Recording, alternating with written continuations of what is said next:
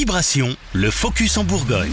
En selle, les 6 heures VTT de Biche dans la Nièvre reviennent dimanche. À l'organisation, on retrouve l'association Les Crampons du Bazois, association qui vise à rouvrir des chemins ruraux pour organiser des balades pédestres ou du VTT. Du VTT, il en est d'ailleurs question pour les 6 heures, qui est une épreuve d'endurance à faire en solo ou par équipe de 3. Écoutez Nicolas Desvoindres, président des Crampons du Bazois. C'est une course de VTT d'endurance.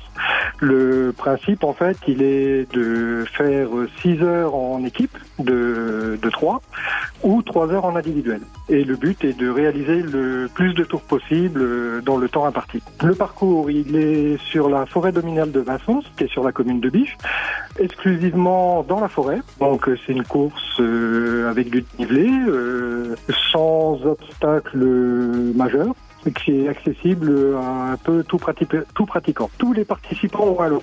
Du premier au dernier, tous les participants ont un lot. Les trois premiers ont bien sûr des lots un peu plus importants, avec des coupes.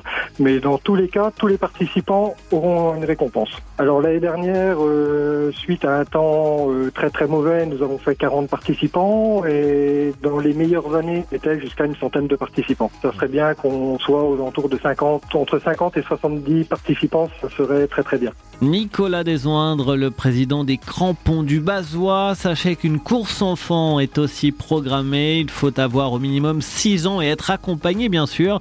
Les inscriptions peuvent se faire sur la page Facebook des Crampons du Bazois ou sur place le 18 juin, donc à Biche.